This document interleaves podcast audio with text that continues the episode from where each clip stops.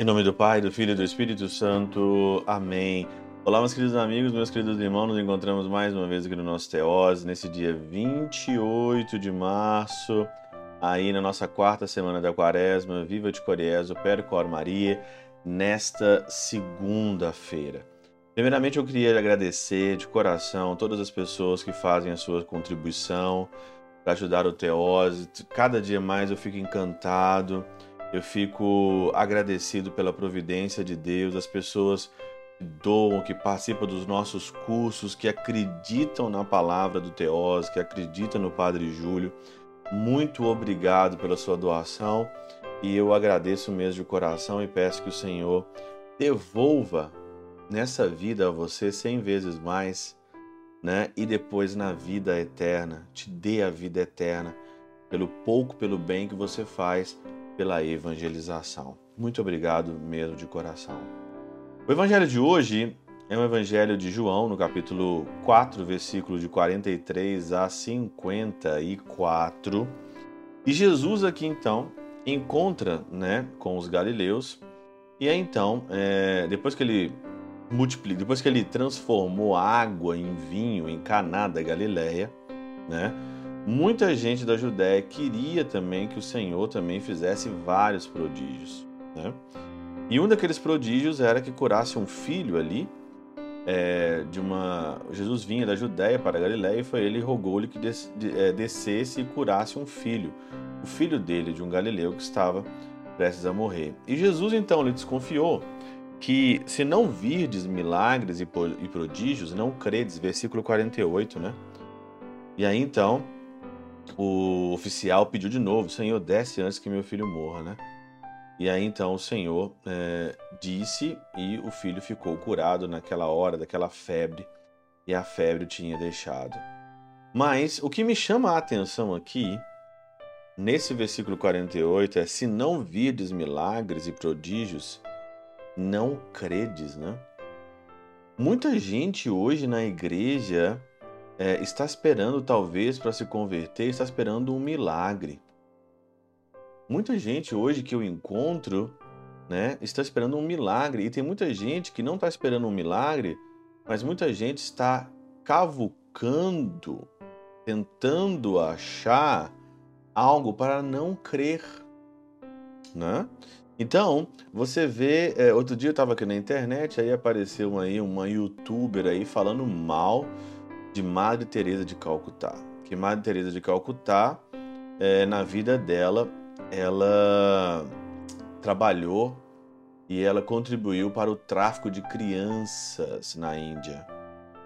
Ela vendia crianças. Olha, eu nunca ouvi isso na minha vida, mas eu nunca, eu também não duvido também que existam pessoas que falam mal de tudo da igreja. Tem pessoas que esperam um milagre e tem gente que está destruindo todas as coisas segundo a sua própria ideologia, segundo o seu próprio querer, segundo o seu próprio parecer. Será que essas pessoas vão ter que esperar nosso Senhor chegar aqui com poder e glória para mostrar para você e para você então se converter? Você está esperando então um milagre? Talvez não vai dar tempo de você converter. Como é que você se converte? Ninguém se converte hoje mais com um milagre. Pode acontecer milagres que a gente pode confirmar nossa fé. Eu já vi vários milagres que confirmaram a minha fé de, de muitas maneiras. Mas a minha conversão foi uma busca incessante dentro do meu coração de um sentido da vida. Como o filho pródigo ontem. Comendo lavagem de porcos, um dia eu disse para mim mesmo: eu não quero a minha vida como tudo que se vê por aí. Eu não quero a minha vida como tudo que se vê por aí. E não foi nada de milagre. Foi uma busca incessante, diária, na igreja, na oração, nos livros, procurando, entendendo, vendo que a igreja é santa, mas tem muita gente pecadora, de muitos filhos pecadores. E muita coisa a gente vai descobrir só depois que a gente morrer, porque nós não estamos aqui fixados, eu não estou fixado aqui numa, numa pessoa. Estou fixado aqui em Deus. Homem verdadeiro, Deus verdadeiro. Eu estou fixado é nele. As pessoas cometem erros e mais erros. Agora, se eu decepcionar com a igreja, se eu não me converter, porque eu não vejo vidas extraordinárias na igreja, não estou vendo vidas extraordinárias, nós somos aqui todos como filhos pródigos, com essa saudade de casa, querendo voltar para o melhor. E essa é a minha busca de voltar para o melhor. Mas tem gente que não tem uma busca interior, mas tem uma busca para destruir tudo que se vê e tudo que se imagina, dizendo que não há verdade neste mundo. 90%, 99% não existe verdade. Então, se 99% não tem verdade, você também não é verdadeiro. Você também é uma mentira. Ou você se acha no 1%. Se você está se achando no 1%, você está caindo então na arrogância, na prepotência. Isso daí não converte absolutamente ninguém. Uma pessoa arrogante, prepotente, não atrai ninguém. Só o seu próprio grupo de seitas vira uma seita narcisista, onde cada um fica adorando seu próprio umbigo. E é isso que tem um tanto de grupo por aí. Cada um adorando seu próprio umbigo. Nós aqui da igreja, nós não adoramos o nosso próprio umbigo.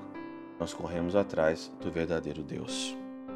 Pela intercessão de São Chabel de Mangluf, São Padre Pio de Peltrautina, Santa Teresinha do Menino Jesus e o Doce Coração de Maria, Deus Todo-Poderoso vos abençoe. Pai, Filho e Espírito Santo, Deus sobre vós e convosco permaneça para sempre. Amém.